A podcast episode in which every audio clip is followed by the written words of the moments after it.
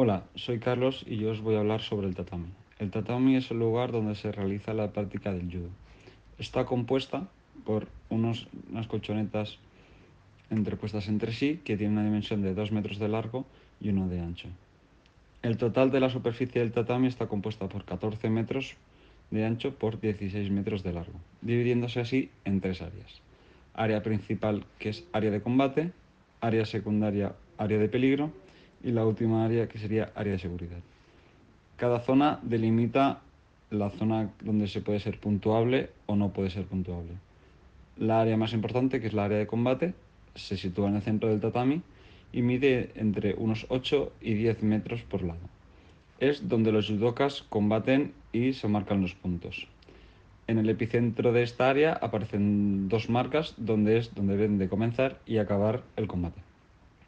El área de peligro está delimitada por el color rojo y se encuentra alrededor del área de combate, teniendo así un metro de anchura. El color rojo es para avisar a los judokas que salen de la zona puntuable y que deben de volver al área de combate para así conseguir los puntos.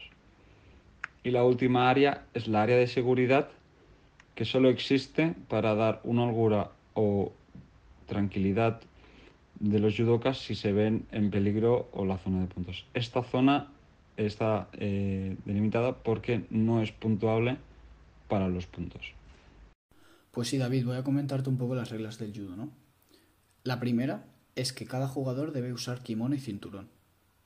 Para que un luchador sea derrotado, debe tocar el suelo con ambos hombros y con sus caderas, siempre y cuando haya alcanzado esta posición una vez que lo hayan derribado.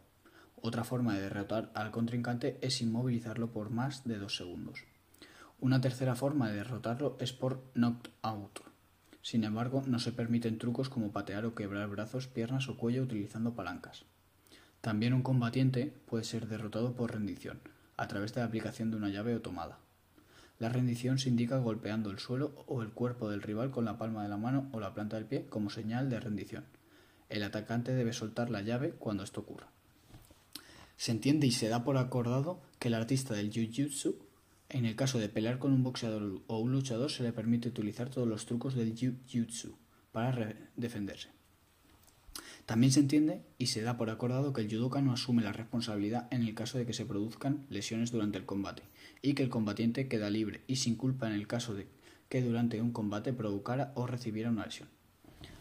Cada lado en combate debe tener dos testigos componentes, o un total de cuatro, para testificar que se cumplen los reglamentos estipulados para el combate, para afirmar y testificar en el caso que durante el combate se produjera una lesión, e incluso la muerte de, de los contendientes, dentro de un determinado encuentro o combate.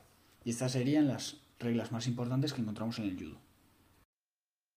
Yo os voy a hablar del equipamiento y el material necesario. Principalmente el judogi, que es una especie de kimono, el cual está hecho de algodón u otros materiales idénticos e igualmente resistentes, y no debe ser muy grueso para que no perjudique la huella del adversario. El equipo también está compuesto por los pantalones, los cuales tienen longitudes y holguras entre el cuerpo y la ropa que deben cumplir para que sea más fácil la práctica de este deporte.